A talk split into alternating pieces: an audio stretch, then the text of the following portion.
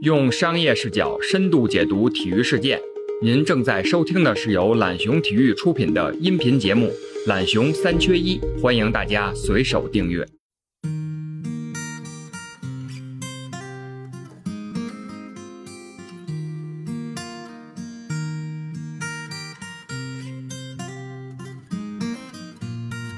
各位听众们，大家好，欢迎收听本期的《懒熊三缺一》，我是主持人孙悦。和我在成都的街头走一走，直到所有的灯都熄灭了也不停留。相信听众朋友们对这两句歌词都不会陌生。几年前，一首《成都》可以说是火遍全国，成都也变成了每个中国人都想去看一看、逛一逛、吃一吃的城市。这次我们懒熊体育策划的新城市系列专题，也选择去到成都。今天，我们就请到这次走访成都的两位懒熊小伙伴来聊一聊在成都的所见所闻所感。首先介绍我们的第一位嘉宾是懒熊体育的创始人兼 CEO 韩木，韩老师。大家好，我是韩木。另一位是我们的专栏的记者啊，首次在这个云端跟大家听众们见面啊，是我们的懒熊体育的记者曹思琪。Hello，大家好，我是懒熊体育的思琪，一会儿就管你叫四七了啊，叫习惯了。可以。呃，首先我想问二位啊，呃，为什么我们这次的新城市系列选择了成都？啊，司机先说吧。呃，我们选择成都这一次，其实有一个比较大的一个出发点，就是在于成都在二零二一年的夏天，它要办那个世界大生运动会嘛，这是比较小的一个点。再往大一点是说，嗯成都希望通过大运会来带动它未来要办一系列的赛事，它希望通过体育完成。呃，这个城市的整体的各方面的升级，比如说嗯修场馆，比如说它的服务业、餐饮、旅游等等一系列，他提了一个说要打造这个国际赛事名城。他在二零一九年其实就已经举办过世界警察和消防员运动会，然后未来几年除了这个大运会之外，还有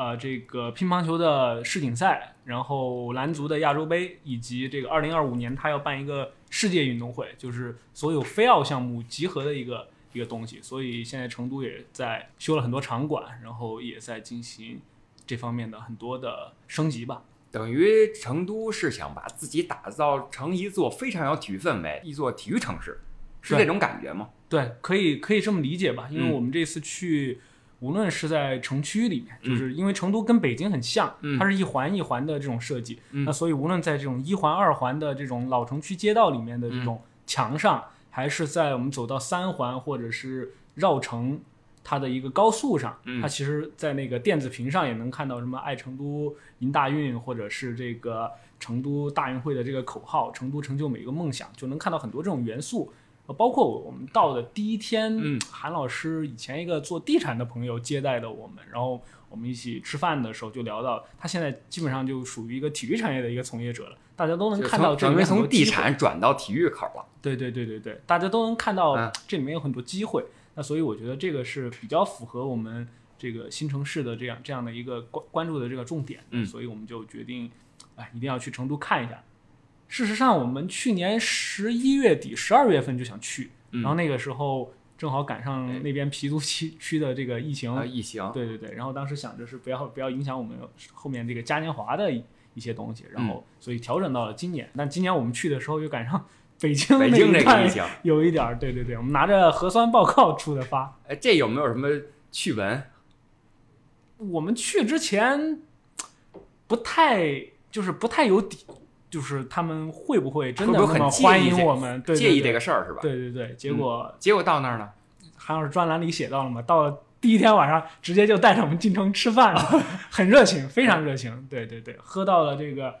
从来没有喝过的这个煮啤酒啊，一般我们说啤酒都是这个冰冰啤冰啤酒鲜对啤酒是吧对它那是热啤酒，煮过之后里面有一些酒糟，喝起来可能会比较甜，比较好喝这种。哎，你是哪儿人？思琪？呃，我是四川的，但是我是那个成都、重庆中间一个叫内江的城市。哦内江啊，对我们城市如果要说的话，呃，就是我们会用这种什么大千故里或者啊长江故里，就是张大千和范长江啊这两个人来贴标签啊 啊。但是这次韩老师听到了另一个说法，就是我们那儿在上个世纪九十年代啊，是这个全国所谓的十大暴力城市。暴力城市啊。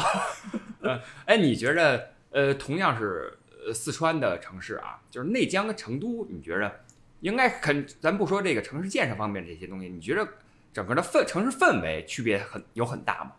呃，城市氛围整体从这一趟走了下来之后，嗯区别非常大。嗯但其实这个里面有一个有一个对比。啊我去成都之前，这一趟去成都是我成年之后，我嗯专门算了，我去成年之后单次在成都待的最久的。不要看那个内江到成都只有一百八十公里，你有高人问问铁你，你40你现在多现在多少岁？我现在二十六。二十六啊，等于已经成年了八年了，是吧？对，嗯，单次在成都待的最久的，因为我家不在那边儿，嗯，每次在成都就是吃个饭，就是高铁，比如说我从北京回去，我高铁吃个饭，飞机吃个饭，嗯。然后我就高铁回去了，四十分钟很近，嗯。呃，或者去他那儿玩也不会在那儿过夜嘛，嗯。所以我一直以为成都的城市氛围，嗯。长久以来给我们带来的是什么最幸福城市，然啊，后安逸、舒有这种服这些东西，对，打麻将什么的，巴适的很，是吧？对 巴适得拜啊，巴适的拜啊，对，然后这些东西包括小时候我们，比如说我在成都接触到的更多的，比如说我是我的长辈，嗯。呃四五十岁，他们以前年轻的时候给我们传递的就是经常打麻将、吃火锅这些，嗯。我就会觉得整体来说是一个很舒服的地方。但是这次去，在飞机上，韩老师就跟我说，看到一个数据，说成都现在已经是这个全国加班可能能排进前三前五的这样一个城市了。啊，这么厉害到，对，到了之后，我们就确实发现，我们我们第一天去见韩老师的那个朋友是在公司里见的，不嗯是直接去饭馆，就是他还在公司里上班呢，他们公司还有人。嗯当时还发烧了。对对对对对，啊，您还发烧了不是啊？朋友发烧了，发烧了，然后自己呃为了表达自己很好客热情，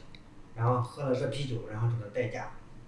哦，就是在发烧的情况下还饮了酒了没，发烧，感冒。哦，感冒啊。看来成都人民是非常热情。哎，韩老师，刚才大家也听到韩老师的声音了啊。韩老师半天没有发言了，韩老师跟我们说说吧，成都这座城市。刚才四级提到嗯是一些比较感性的，因为他是一个四川人，肯定会对于这个家乡有一定的感情。嗯这个也是我们要做这些城市系列报道之一。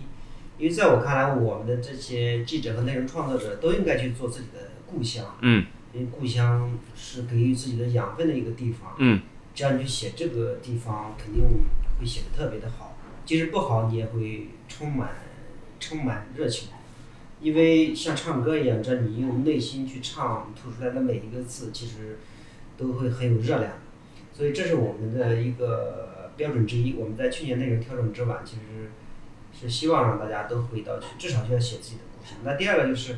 呃，成都在我们的这个意识里，不管是数据，我们看看数据，就是 GDP 来说，它已经超过了一点七万亿。呃，那在这全国里也至少排在这个前几的，包括在武汉。第四、第五，对，对。那另外一个东西就是它的这个创业活力。那在过去至少这六到七年，其实我们看到了体育的维度，但实际上它的创业的维度也很活跃。呃，政府做了很多的基金来投很多的互联网公司、科技公司。我身边的很多还有文化类的公司，其实都在成都驻扎。嗯那另外一个东西就是我们看商业上，不管是最早的宜家，还有这个类似于一些书店，包括星巴克的一些大型的这个到了节点性的这些店，都会选择到城市这个地方，因为它的消费、它的活力都在这些大公司。其实他们在做这些，呃，甚至开店的时候会做很多的这个这个数据的设计的测算，包括一些调研。所以对于对于我们来说，成都是一个不可或缺的吧。正好还在遇到成都是在做世界大运运动会，是一个很好的这个变量的一个东西。基于以上这几点吧，我觉得还有很多很多的原因。在这个情况下，我们到了成都，因为成都当然也确实跟我们想象的一样，它充满了活力，充满了变数，也充满了矛盾以及内心的那个纠结。嗯韩老师想问您，您以前去过成都？我每年都会去，每年都去至少七八年吧。呃，这七八，比如好比七八年前的成都，跟今时今日的成都，您觉着它的变最大的变化是什么？在体育方面的变化又是什么？我觉得成都在我这个印象里分为两种，嗯就是七八年前的成都，我觉得都是一样的。这次印象的成都是一个样儿。我觉得七八年成对我来说，成都是一个假城，为什么这么说啊？是因为我每次去的时候，基本上都是吃着火锅儿，喝着酒，啊聊着天儿，啊对。然然后成都人特别的热情，特别好客，所以每次基本上喝得晕晕乎乎的，然后走的时候也晕晕乎乎，因为我在成都也基本上待到一天到两天撑死了。嗯那那走的时候也晕晕乎乎的。我记得我一九年、一八年去了两次，都是，呃，晚上给当地的很多创业者，包括很多的做创业的朋友一起吃饭。嗯吃完饭，因为成都人还是比较喜欢喝酒的，一嗯，定是川酒川起这个六斗六斗酒起非常常多耶对啊，，他们喜欢喝一点儿。嗯那喝酒之后，大家人一人一多，喝酒肯定会多喝几杯。那喝完之后，我到酒店的时候，我会发现，我每次到酒店那个被子、被单什么都没动过。啊对，然后早晨我是坐的七点的飞机，所以我就是这个从走到那个到离开就没怎么感受过成都什么样。对，您去那儿光喝酒、光吃饭了，没有感受这个城市的氛围，对，还有还有聊很多的，还有聊很多东西啊合啊，作事情，嗯所以就没有在这过去七八年没有一次真心的就是踏踏实去调研，或者是到成都的每个地方去走一走。嗯，刚才这个岳哥也提到了这个这这个什么成都那首歌词儿啊是吧啊啊，我记忆很深，我每次到成都都会下雨，啊，这次也不例外，这个中间低了几点儿，对，包括上海这个城市给我也是个印象，就是每一次到上上海都会下雨，对，就就就就就是很多南方的城市就是这样，嗯，但是我觉得最主要的就是，呃，成都就只有这一次机会，他体验到它还有还有更大的一个变化，就是体育，大家都认为体育可以改变我，可以改变我的公司，可以改变我的未来。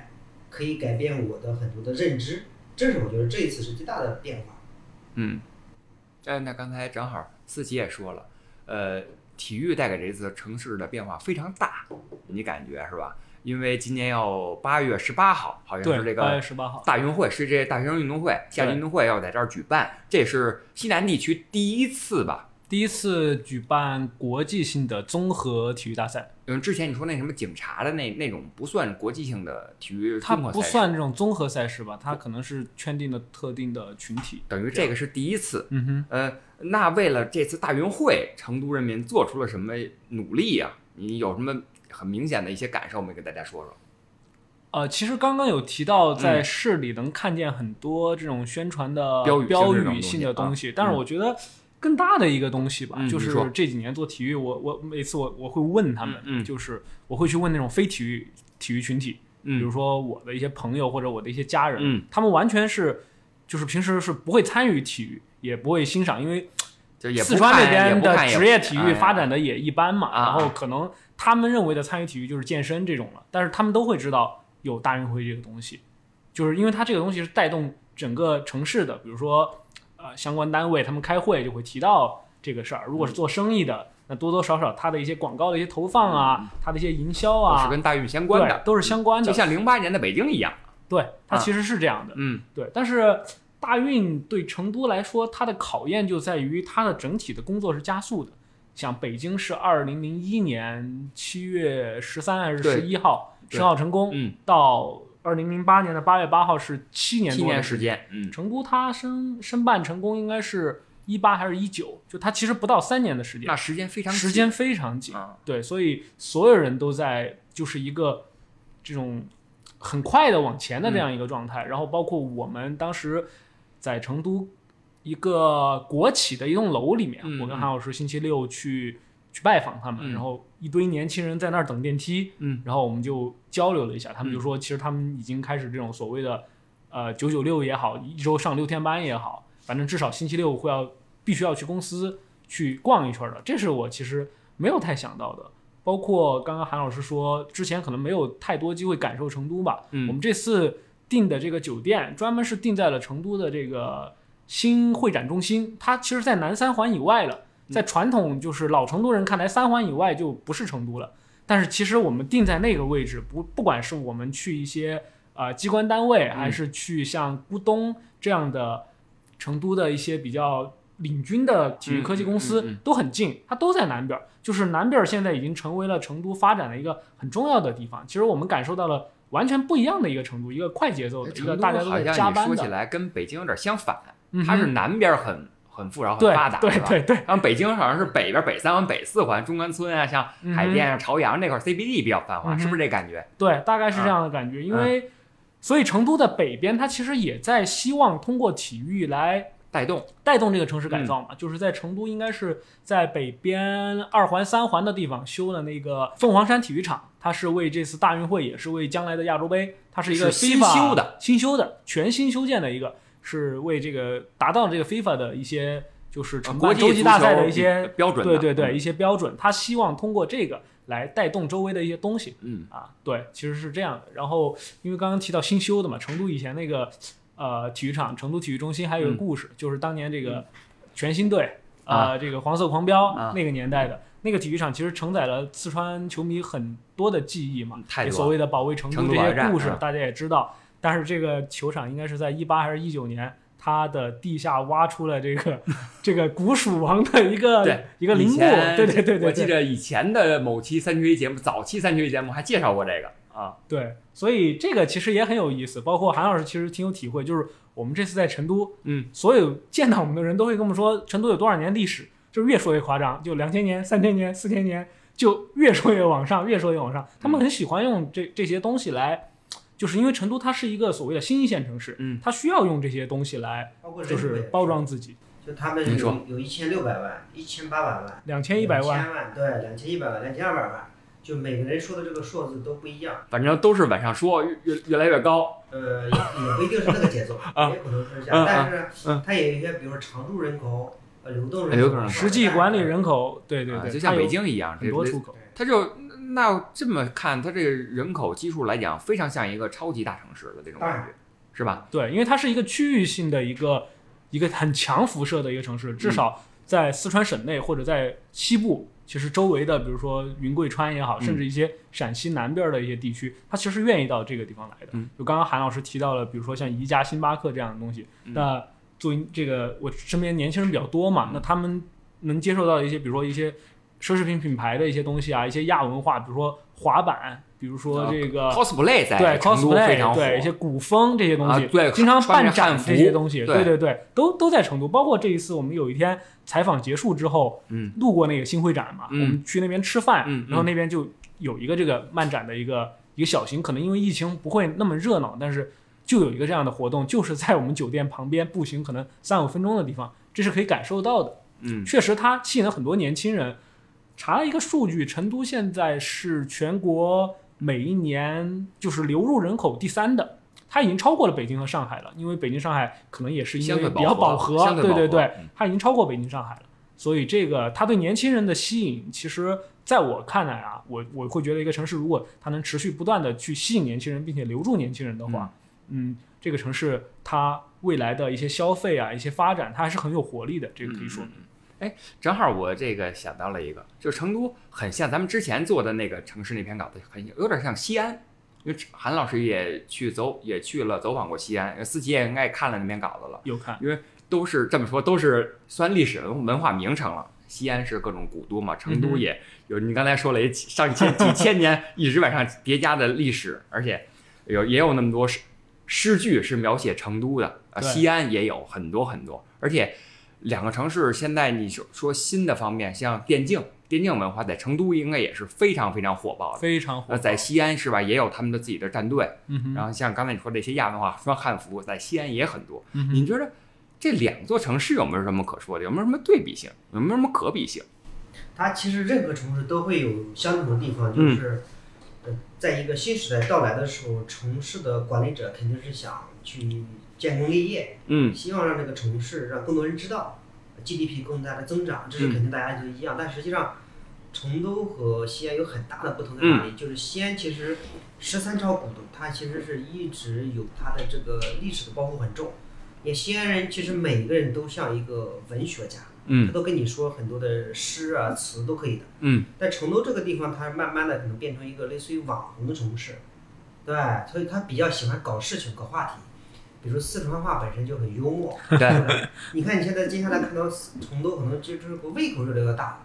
他要做什么东西都要都要有特色的。最大的，比如说最大的这个智能停车场要在成都建，嗯，呃，最大的类似于滑雪场、室内滑雪场，都是这种最大的。所以包括成都这个搞事情特别特别特别厉害。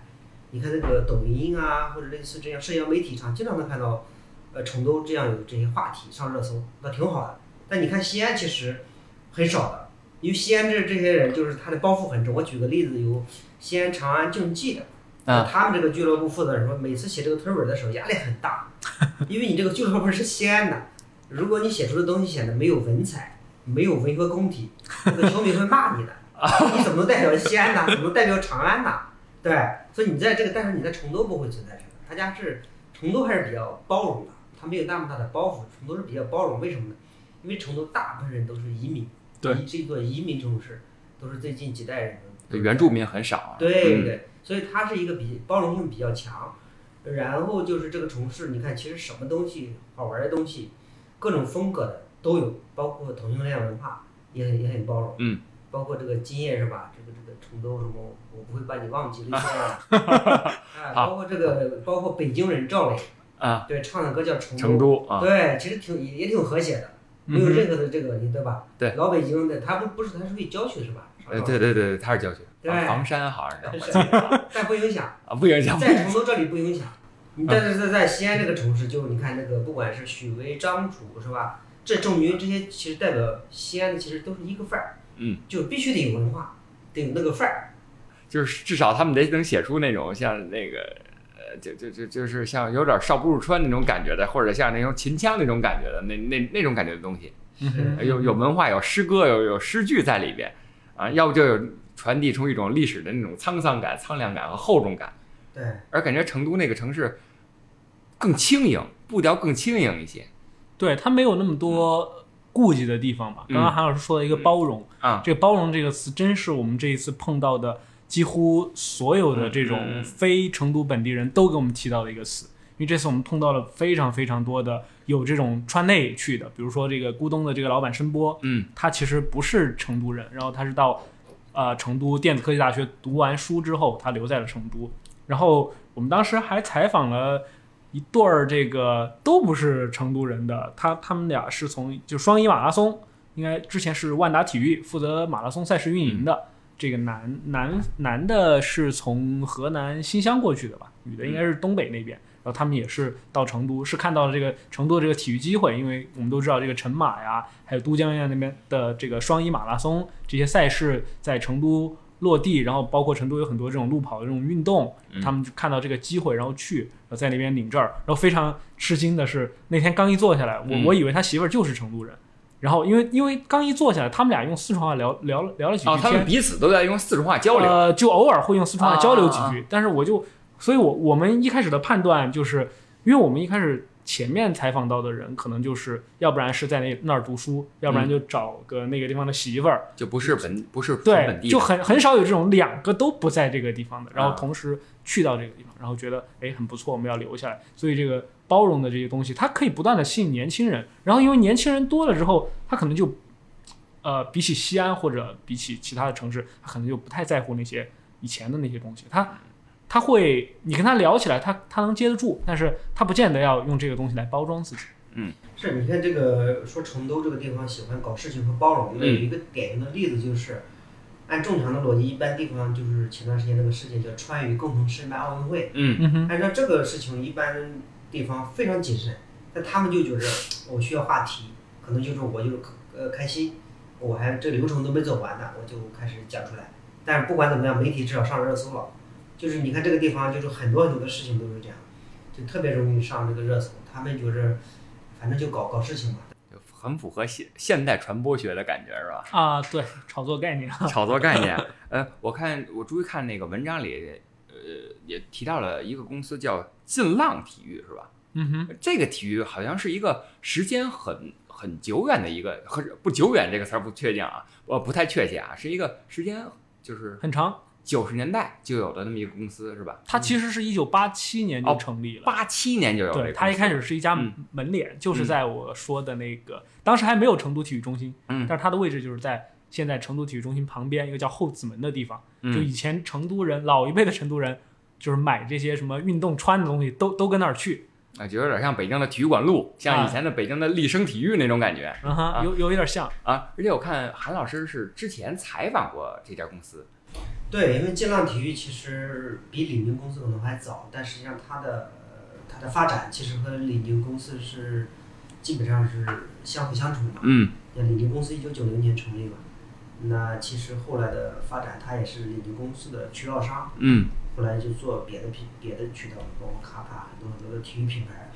所以劲浪这家公司也受制于中国品牌的发展，因为它是中国品牌的渠道商，嗯所以中国品牌发展它也跟着发展。所以而且这家公司的管理方式其实也会像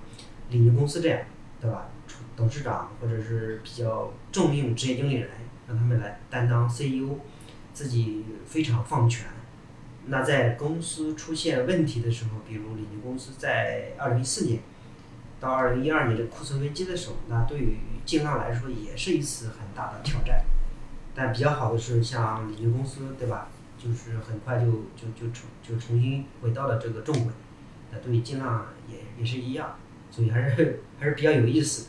我是在这个原来做商业记者的时候，嗯就会给这个公司接触，包括成都另一家公司的股东也是。嗯，对，当时其实都有接触。我的我这一次去成都还感慨的就是说，嗯挺感激当年的这些时间的付出，就是没有那么功利的去看这些公司，呃，把自己的时间都用到了极致。其实、呃所有的付出都都都会得到回报的，因为你用你的真诚，用你的时间去积累、去输入，那嗯有一天总会输出的。没有输入，输入永远没有输出，我还挺感慨的。嗯，因为上次咱们聊西安的时候，标题我记得是“西安在建新房子体育新房”，子，体育新房子，体育新房子指的是这个主要是场馆为主嘛。嗯哼，这回要办这个大运会了啊，嗯包括以后还要办，你说世界运动会这种，嗯也是大型的体育赛事。嗯呃尤其这次的大运会筹备期这么短，三年时间，有这么多场馆需要建设，成都做的怎么样？这个问题其实只能从数据方面来回答，因为这次其实有一个比较遗憾的事儿是，啊，跟西安不一样，我们没有真正实地去见到啊，就没它的那个场馆主体育场，因为成都太大了。哦它那个主体育主体育馆叫东安湖体育公园，它其实在成都东边，可能四环以外，就是龙泉。以前龙泉是一个单独的市，后面归为嗯成都了。嗯然后我们是住在南南三环外的，嗯就是其实还是挺远的，没有去看到。我们只是在有一天在那个成都电视塔下面有一个猛追湾，这是到时候大运会的这个一个改建场馆，当初的一个游泳馆，我们是看到了。然后，然后，但是我去查这个资料的时候，发现一个很有意思的东西，就是成都这一次它新建场馆是十三座，然后改建是三十六，一共四十九个场馆。哦，这么多场馆，对，而当时北京奥运会，我专门看了一下，啊北京奥运会的纯新建场馆只有十一座，就其实它要修的东西很多。这个东西呢，包括一个背景，就是虽然我们没有直接看到场馆，嗯但我们看到很多公园。成都现在要打造这个所谓的这种公园城市，嗯。我跟韩老师住的外面应该就是成都那个桂溪的那个生态公园，嗯。然后在公园里面它又有很多什么健身绿道啊这些东西配合起来，包括我刚刚等于所有的公园都有一些体育属性在里边。对对对嗯对对，健身的一些健步道啊，一些绿道，包括像咕咚也跟我们提到，他们可能会有一些这种叫智能跑道，就是你进去之后，它可能可以记录你的这些样这样的一些速度啊，然后到时候给你拍一些照片啊这样的东西。然后就是因为成都在打造这个公园城市，所谓的啊，就是有这种感觉，比如说可能门口让你扫个这个二维码，就对对下个 APP 或或者小程序就可以把你的身体数据输进去，就可以记录你每天在这儿的这种消耗的热量啊、走的步数这种对，它相当于可能还是一个起点一个终点嘛。啊，就是大概你通过这这这个路程花费了多少时间的话，那它可以给你换算成你走路的消耗的一些一些能量，或者你跑步的一些数据，这样可能可以达这种。还是很新颖的，至少在北京我都没有太见过这种的。嗯哼，嗯这个可能也跟成都它是一个，包括我们刚刚提到它的南边嘛，嗯它的南边在新修，我觉得有关系，因为北京确实这个楼啊这些东西太多了，啊它可能你要大力的打造这么大的一个公园城市，嗯其实挺难的。但是成都因为我觉得它往南边走，呃，都是在一个开发的一个过程中，所以它要去打造一些这样东西，它至少在条件上，我觉得可能会比较好吧。啊，刚才你也说了，这回去成都几天一共？算上落地的那一天是五天，一共五天。嗯，这五天时间都没有时间去看一看这些场馆，说明采访了很多很多人啊。采访的量还挺大的。啊，除了你刚才说的这些呃采访过的这些人来讲，还有没有其他的领域的，或者一些呃其他商业领域的人？其他商业领域的印象最深的是采访了那个国际一个很知名的地产顾问的一个品牌叫戴德梁行嘛。啊这说实话，这个很惭愧，我去之前我都不知道 这么一个机构。然后、呃，然后那天也挺逗的。然后韩老师说做采访，因为我当时带了一套西装去嘛，啊就每每天都会穿着西装，会正式一点。嗯结果那天我们其实约了一个很。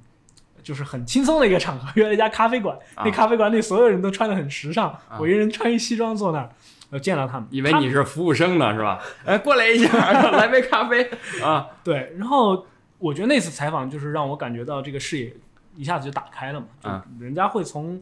这种消费啊、这种商业的这种渠道去给你，嗯，站在一个更高的维度来给你分析。嗯就比如说我们当时在建这个戴德梁行之前，我们嗯去看了一个项目，是那个成都电视塔下面，它一个叫三三九的一个商业综合体，嗯然后是一个朋友，相当于他在那个综合体里面开了一个那种室内卡丁车店的那种室内卡丁车，主打这种年轻人和亲子这种体验性消费。是然后当时我们其实简单聊了一下它的一个收入模式，然后得出一个结论，就是它其实是一个不太可以复制的一个一个个例，因为嗯，它其实是那个综合体在失去了大量的这种人流之后，呃，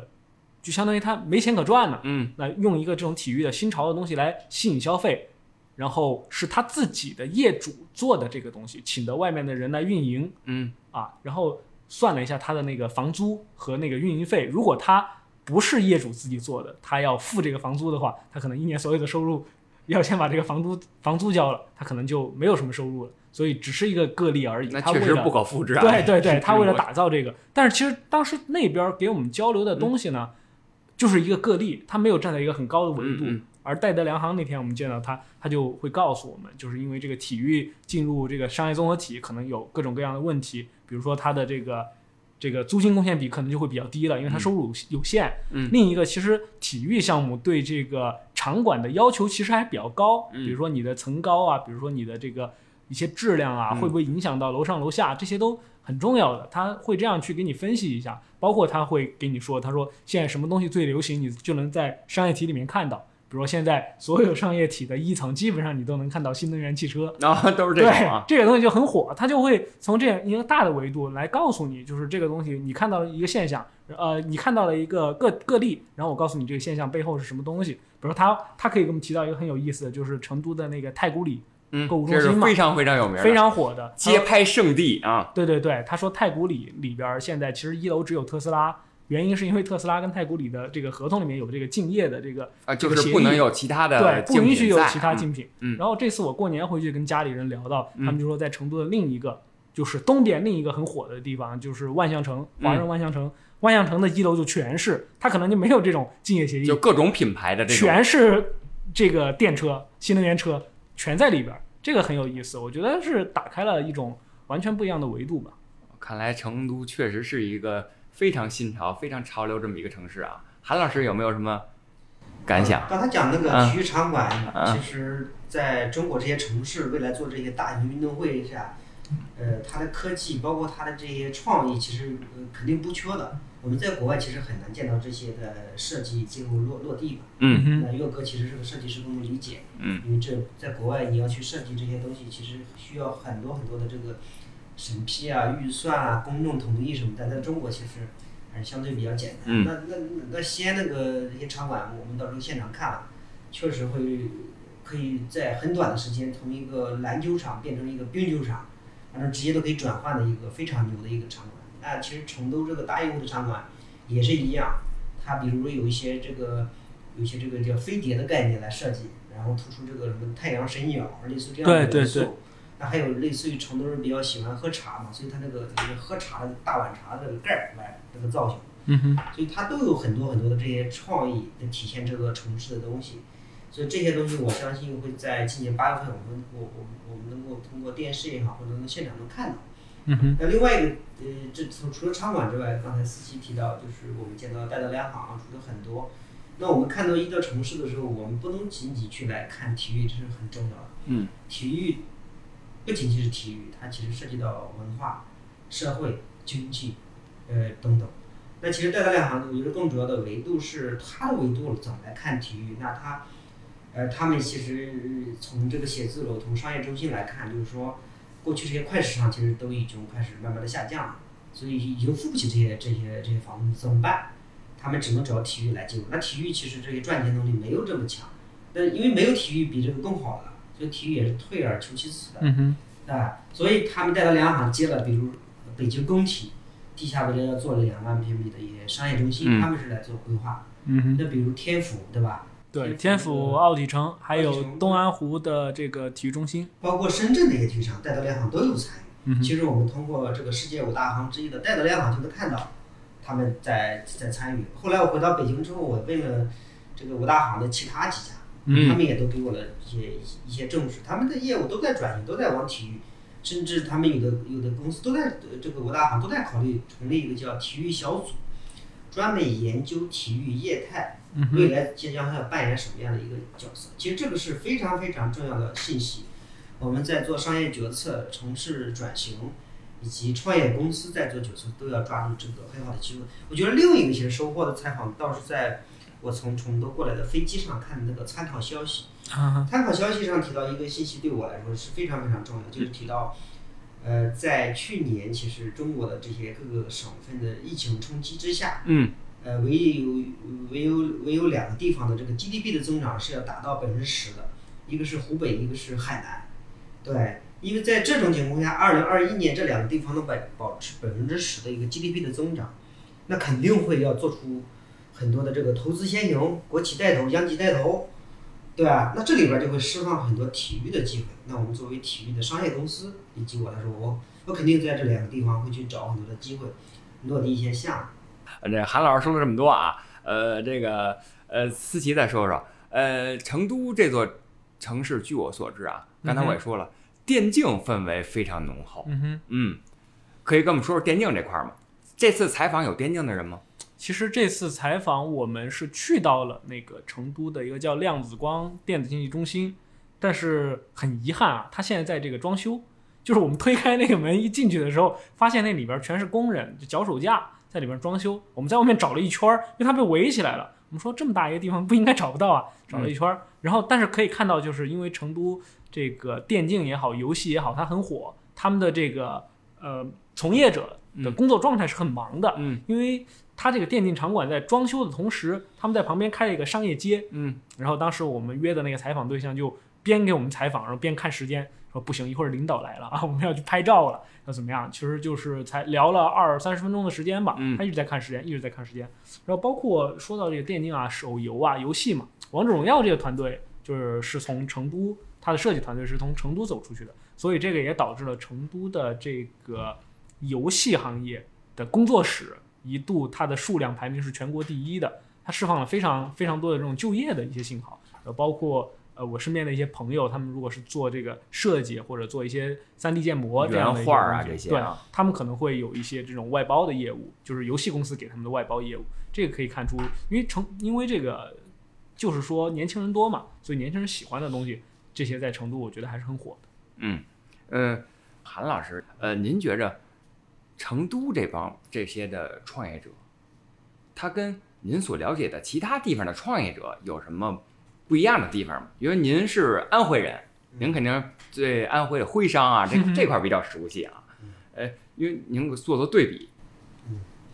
其实这个创业者其实不分地域、种族、文化，嗯。其实只分呃一类、二类、三类、四类，或者是这样，就是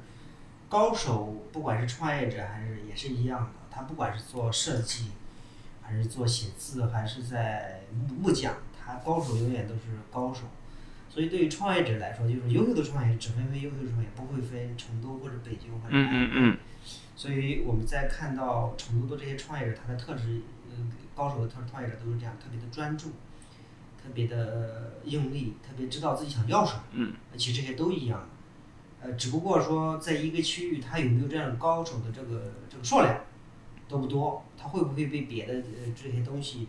被吸引去？因为创业这个事儿是一个很孤独又漫长又安静的一个事情，它这个路非常长。我们看 TCL 对吧，萤火虫松哇都会起起起落落。我们看很多很多，包括姚明这样的一个一个管理者，也会遇到很多的危机。那我们再看王石也一样，对吧？王石作为一个创始人，都被过早的把公司交给了职业经理人于亮他们去做，对吧？那这里边儿其实需要包括需要很大很大的这个面对这个墙壁的这种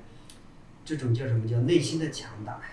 所以对于成都这个地方，就是说它是一个，我既能更好的生活，我也能更好的这个工作，也能更好玩儿。嗯但对于创业者来说，这个时候其实是有时候挺矛盾的。包括我们在呃采访的过程中会发现，很多创业者给我们反馈到，在过去几年，你要让这个当地成都这个人加班的时候，他会有一个借口，就是说我没带电脑，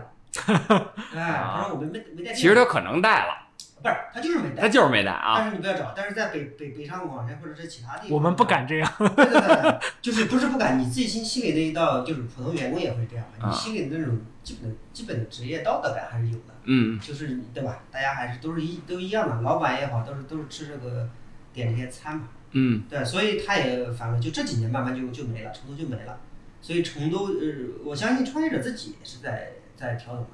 所以从这种意义上来讲，我觉得成都的创业者其实呃也受益于这个大环境，成都的创业大环境。同时，它也它也就局限于这些大环境，所以这些变化，我觉得随着这个成都大学生运动会的到来，大家都会把这个当成一一声发动枪，嗯就是从此我们都开始要热热身，开始起跑起来了，对，不能再像过去那样，对吧？对自己要求那么低，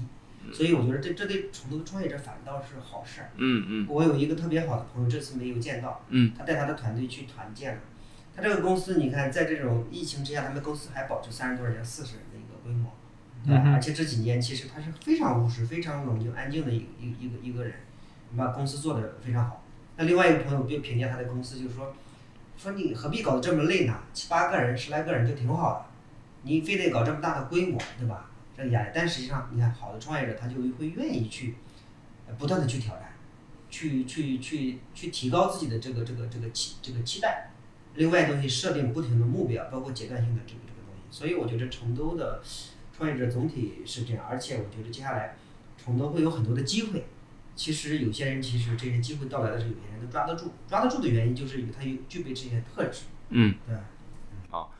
我也我也注意啊，就是您刚到成都，我记得是落地的第一晚，好，您发了一个朋友圈，发了一张呃酒馆的照片。您说这个玉林路有很多的没有一只兔子能活着走出玉林路。您可是不是在吃那个麻辣兔头这种东西啊？对，在喝酒是吧？对？啊，哎您觉得怎么样？您先说说这个美食怎么样？我觉得挺好的，但是它很辣的时候，我还是挺谨慎的，啊，因为我这几年这个饮食还是挺注意的。韩老师确实是身材非常好，饮食非常规律的一个人啊不是这样的，啊对你让我吃开就可以了。我我纠结就纠结那一会儿，啊，就就这一会儿，然后两种酒下肚就不对。对对，还是还是吃的，还是吃的。还是有一定的理性和感性，就是我纠结就纠结那十分钟，或者是顶多十二分钟，嗯一旦吃开了，就不管三七二十一，对吧？今天今今日有酒今日醉再说。您这是前十分钟是西安人，有自己的包袱，喝完酒之后就是一四川彻底的成都人、四川人了，嗯是不是这么一种感觉？哎，司机呢？司机觉得这个美食方面怎么样？酒方面怎么样？喝的喝的怎么样？你喝酒吗？我陪韩老师也喝一点儿，但是总体来说就是一个礼节性的嘛，因为跟朋友一起，对对对。因为我关注到这一次没有啊，韩老师说的那么夸张，他至少这一次被子肯定用了。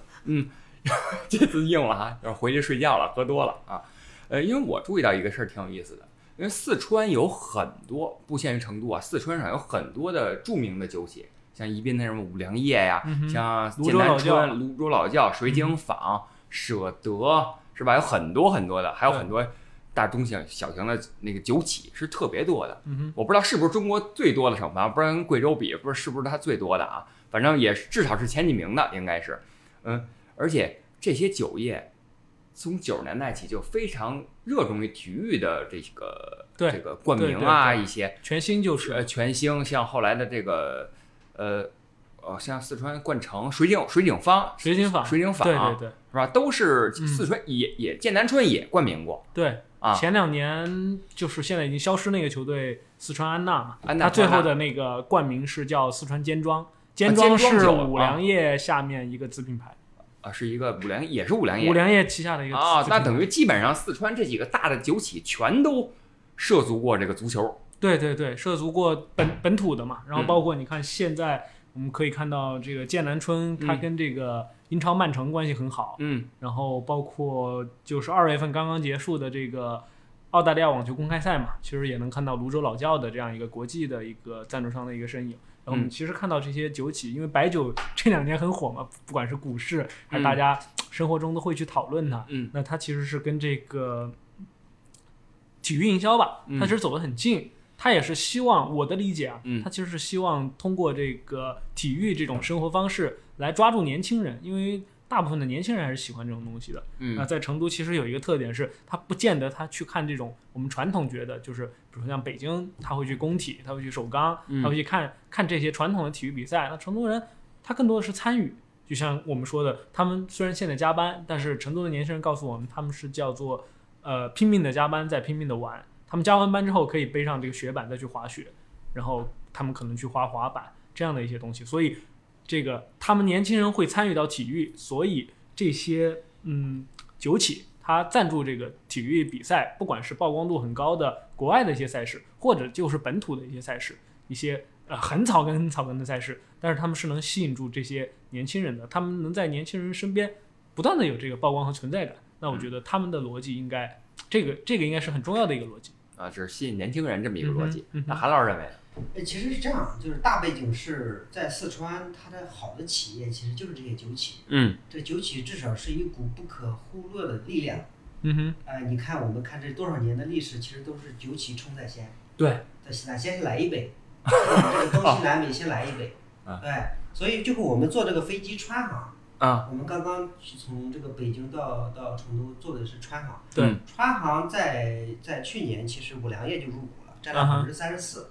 你就你发现这个这个酒已经渗透到成都的每一个各个领域啊对都有我们坐的飞机是，啊我们坐的地铁可能也都都有，就任何地方，包括体育，体育对这些酒企来说，就是说，它可能我从某种意义上来说，它赞助可能还需要点这个语言环境和这个营销环境，就是因为酒嘛，喝酒其实呃练体育本身就是有一定的矛盾冲突。对。那你在这个地方没办法，因为它这个酒名酒太多了，因为四川的这个水质比较好，所以造成它的这个酒比较好。那这种情况下，那这个酒企必然，这个不管是体育还是其他，都会都会去做到。刚才思琪讲到了什么，呃，获得年轻人也好，或者是高端也好，还是这个其他的东西，其实目的都是一个，就是，呃，让让这个地方的这个各个产业能够更好的转转转动起来。当国家支持某个项目、某个领域的时候，这些酒企酒企也会身先士卒嗯，啊。哎，思琪，这回咱们采访采访没有以前跟老四川这些足球有关系的人？啊，这次我们其实很很幸运，我们去那个成都蓉城俱乐部，以前叫成都新城，我们嗯见到那个姚夏，也是我从小非常喜欢的一个球员，他是猎豹姚猎，豹猎豹姚夏，对他应该是成都足球的旗帜性的人物了。魏群、姚夏、黎兵、高建斌、马麦罗、法比亚努、鲁纳。呃，邹友根、马明宇，反正我就瞬间啊，我就可以说这些这些名字啊。对，老川族的这么一波嘛，啊，嗯，然后他现在很有意思的是，他的身份发生了一个彻底的转变嘛。他其实一开始是球员，嗯，然后是领队，然后是呃助理教练，他是这样一些跟这个竞技跟球队很强关联的。包括他，他之前因为他踢球的时候我还特别小啊，嗯就是他职业生涯末期的时候，我对他印象很深的一件事儿，就是那个时候，呃，成都谢飞联，嗯那个时候因为各种原因降级了之后，这个资金链断了，然后姚夏就每天开着自己的车嗯出去买肉、买白菜这种东西，然后再拉回来，就是要不然球队就真吃不上饭了。就拉回到俱乐部。对，他就啊实际上他的这个身份还是跟球队产生很强关联，跟运动队产生很很强关联。但是这次我们去的时候，然后这个韩老师就发现他的这个办公室里有这个区块链的书，这个投资的书，还有这个《毛泽东传》啊 啊，就类似于这样的一些书。因为为什么呢？就是因为他现在他负责的这个板块儿其实是跟运动队关联很小，他是可以说一下这个俱乐部成都蓉城俱乐部，嗯。它的相当于它背后是成都新城呃投资集团，那这是一个跟当地的这个国资委有关联的这么一个机构，所以他们也看到了，在我的理解里啊，他们也看到了，就是可能现在的这个职业体育，这个你直接要从这个足球本身，你要往就要要获得一定的收益，其实是挺难的。他们就希望俱乐部的管理者是去做一些跟体育可能弱关联的一些投资，然后未来从这些地方如果能获得相应的收益的话，它可以反哺这个球队进行一个正常运转。那如果等到这个职业体育现在这个环境在变好的那一天，至少我们这个球队得活着。我觉得他是这样的一个逻辑，所以姚夏他其实扮演了这么一个角色，所以跟他之前的经验其实是不匹配的，所以他需要大量的学习，然后他他就会告诉我们，其实哎压力还是比较大的，然后并且他说，我们理解就是以前有一些球员说什么。运动员以前开会啊，一天到晚跟他们开会。他说现在开的会比当年踢球那会儿还多，就是各种的这种对接的一些会啊，然后去学习啊，一些看项目这样的一些东西。那你据你了解，姚夏他们现在做的怎么样？成都新城呃，成都荣城这个俱乐部应该现在算这个中甲，他们在中甲，在中甲，在中甲联赛里面应该是算最有钱的几个俱乐部，因为是这个是因为这个投资环境导致的，就是我们看到现在不论是中超还是中甲，大批的俱乐部没没办法了，就玩不起了，可能是这个跟母公司的这个经营状况也有关，足球可能是职业足球可能是。比较早的去剔除的一些东西，当然在中甲我们看到有成都，然后还有昆山，这些都是直接有这个国资背景的这种俱乐部。那他现在是相对来说活得比较好的。姚夏也跟我们说，未来一两年他是非常希望能借着这个机会能打进中超的，重重返中超，因为成都已经十年没有中超球队了。中超就是烧钱嘛，啊，反正这个最有钱的俱乐部是肯定是最有机会的。韩老师这回也见到姚夏了啊。对，我们一起嘛，就是我觉得姚夏，我关注最多的就是他的四季体的变化。嗯。那我我也我也问姚夏，我就是说，嗯，在你看来，其实什么时候会会觉得不舒服？他就是说这个输球的时候不舒服。嗯。他就说一输球，球迷就会不开心，然后各种各样的问题。那他现在我就是每次思考的时候，他都会站到很多的维度，就是说，站在这个足球四川，尤其是四川这个足球产业的维度。嗯哼，站在管理者的维度，站在成本的角度，站在组织架构、激励以及团队的角度，我觉得这个是变化是挺了不起的。你看现在的姚夏，跟当年的猎豹或者是有一些相同的地方，就是他很沉着、很冷静，很犀利的突破。呃，包括他内心的那种燃燃烧，他眼睛里是带着对这个产业的一些光和热爱的。嗯这两个都都有的，和他足球不一样。他最大的变化就是。他的这个很多的维度，对他自己也说，其实过去是，过去是没有这些维度的，很单纯当球员。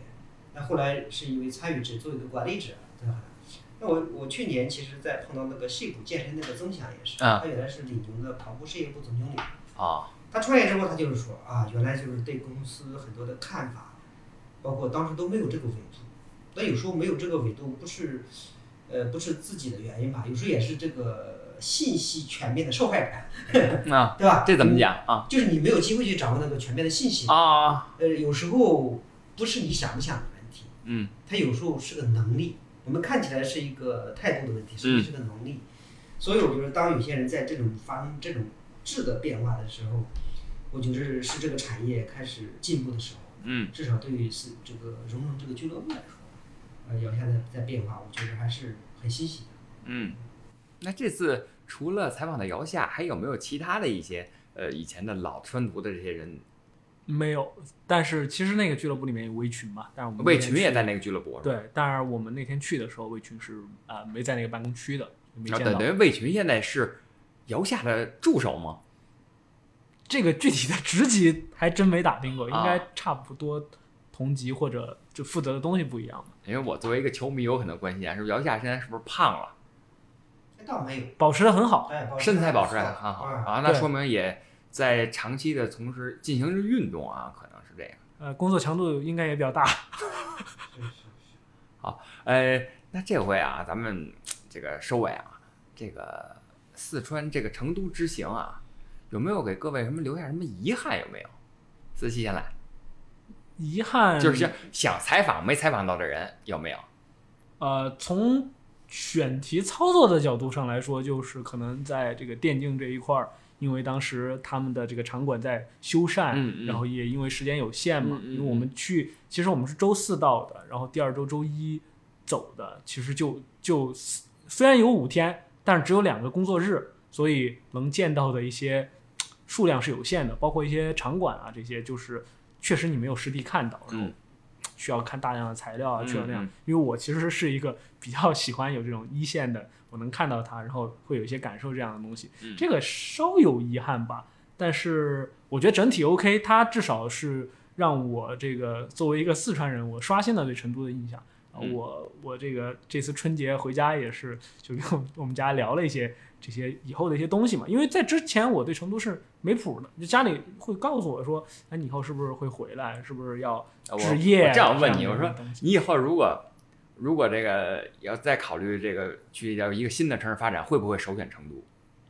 其实它一直是我的选择，啊但是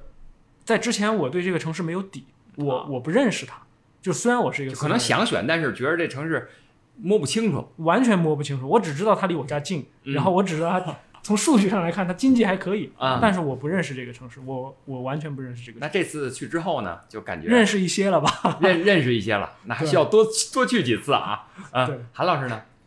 我我觉得最大的遗憾是对这个城市吧，也也不能叫遗憾，应该是叫建议，就是说，嗯，您说。这个城市未来想成为真正的体育这个标签很重的城市，嗯我觉得不管是管理者、参与者，还是我们这些其他领域的人，就真正得得得热爱这个产业，包括通过自己的智慧也好，真正的去帮到这个体育产业的发展。我们不能是仅停留在话题这些东西，对吧？因为成都的标签很多，网红城市各个城市，对吧？那体育真正得得把这个东西就深入到千家万户，深入到每一个这个我们已经这个健身步道上，让这些人感受到这个城市的标签是体育，这样这个城市真正最后达到我们这些管理者想要的就是国际化、开放、包容，对，经得起这种调侃，经得起就是你我这种开玩笑。那另外一个就是遗憾，就是私信有问我，他说这个韩老师果然这个少少不入蜀，这个这句话是对的。嗯哼，哎，我说这个可惜我不是少年，哎，所以这个最大的遗憾就是自己对吧，已经是快四十岁的人了，啊永远回不到少年，对吧？如果是个少年，还可以折腾折腾，就是想干什么就干什么，干一些事情可能也也不用去考虑那么多的维度，对吧？到四川对吧，走一走，玩一玩，对吧？当然，如果父母是个是个对吧，帮你这个家里有矿是更好。啊哎，如果让您选择，如果您现在创业，您会选择四川，就选择成都这座城市去进行创业吗？因为这种假设其实有时候，呃，它可能有有一点就是太太太草率了，就是说，因为这个创业这个事情永远是，就是有时候感性占到很大一部分，嗯。就恰巧你就赶到那个位置上了，所以从我目前的资源，就是他也不会去选择成都，嗯。你比如要么选择我的老家，啊啊、要么选择北京，要么选择我刚刚毕业待的那个城市，比如嗯。西安、或者上海，因为我老家离上海很近，所以只能会选择这几个城市。因为西南在我们小时候对我们来说还是一个很偏远的，嗯，包括四川，包括贵州，那成都可能是一个特例啊。嗯哼，但是我们小时候并不知道成成都，只知道四川是一个，还是其他地方还是相对比较落后一点点，所以对我们的印象肯定是不会选择成都。嗯，哎，我有突然想到一个，那成都本地本地他们的成都的商人，呃，他们呃会会选择在本自己这儿创业吗？还是说我我有可能我要去到境外去创业，去到这个外省去创业？也有好多啊，你看成都好多都是在在北京很多啊创业的，你看我就包括这个申波，啊，他自己在咕咚的创始人，对对对，他其实在北京在在北京也有分公司，嗯。对，他这肯定肯定是会会会走出去。啊，对，刚刚韩老师提到这个声波嘛，我其实，在做这个稿子的时候，去看到懒熊二零一七还是一八年的一篇写声波的稿子，嗯。然后当时那个记者手记里面，他其实就写到，他说，我觉得特别有感受，他说，嗯、一个四川人。按理说是对这种饮食很挑剔的，嗯，但是他写到声波，他当年到北京来之后，他其实是没有，就是他不在乎这些东西，他他眼里看到的东西，就是他看到北京这个城市，他把它形容为一个这个互联网创业的一个圣地，他非常喜欢这个地方，他甚至想把公司迁到北京来，就是各种各样的东西。那那可能后面因为各种原因吧，没有在，但是我们我们能看到有这种人，但是更多的呢，我个人感觉啊，还是愿意留在留在当地，因为确实是一个比较舒服的地方，而且我的理解就是。确实成都天府之国嘛，它很富饶，它它就是不需要那么的尽力吧，可能当地人会这么认为。像我们经常，我有一年回家，夏天的时候，我去吃一个朋友给我推荐的特别好吃的馆子，然后那个馆子关门了，然后我在上面看见他贴了一条说餐馆放暑假，什么老板去什么青城山避暑了，两个月之后你可以打什么电话，放放两个月的假，放两个月的假。放这么长，就因为很热，夏天确实很热，它啊从七月份放到九月份，他整个夏天就在那边了，并且我你知道四川人喜欢打麻将，嗯，他们其实所谓的避暑就是买一个这种山下的这种小别墅，山居就天天打麻将，你知道吗？这个也是，就某种程度上来说，我当当时我嗯毕业之后没有选择立即回家，我觉得就这样的生活在我我看来就是挺可怕的，就是比如说我小时候看到可能父辈那一代的生活，就是真的下午三点钟四点还没有下班的时候，那个时候还没有微信，就发短信或者打电话就问晚上在哪儿打牌了。我觉得就是偶尔回去这么一次没问题，但是如果天天这么待的话，所以我每次回家不会超过一周，我觉得嗯。超过一周就就就有点危险了。其实这也是我们就是看到的问题，就是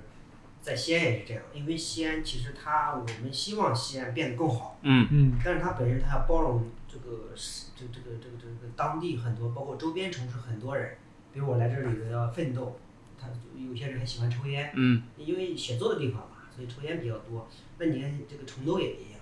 它成都是个叫天府之国，但是周边很多的其他地方可不是啊。嗯所以这些人到都到成都之后，对吧？包括他们这些就是思琪啊，他们这九零后很多小时候记忆都是，呃，这就是趴在父母的这个这个这这个这个这个大腿上，然后就睡着了，耳朵里呃经常传来这种麻将的声音。啊，这是他们小时候童年啊最多的记忆。啊，那他们长大之后，他们对麻将本身就是有一点儿，呃，就什么，就是不愿意去碰碰麻将，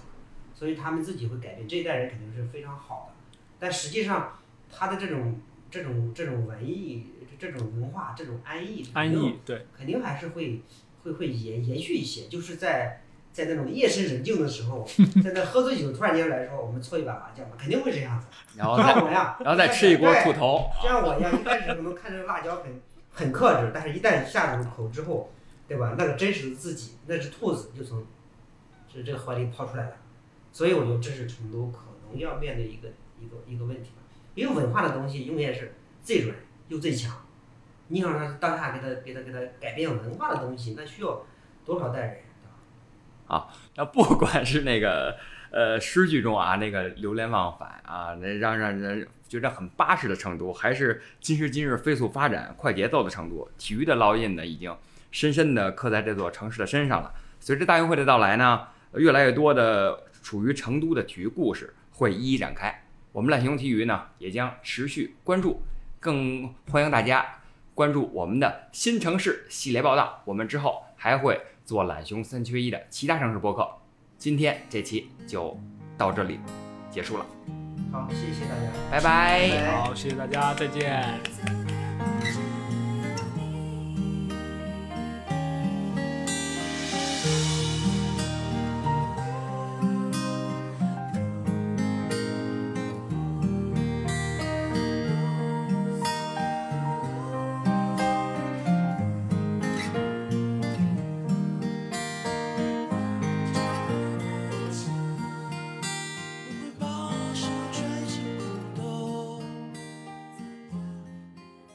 用商业视角深度解读体育事件。您正在收听的是由懒熊体育出品的音频节目《懒熊三缺一》，欢迎大家随手订阅。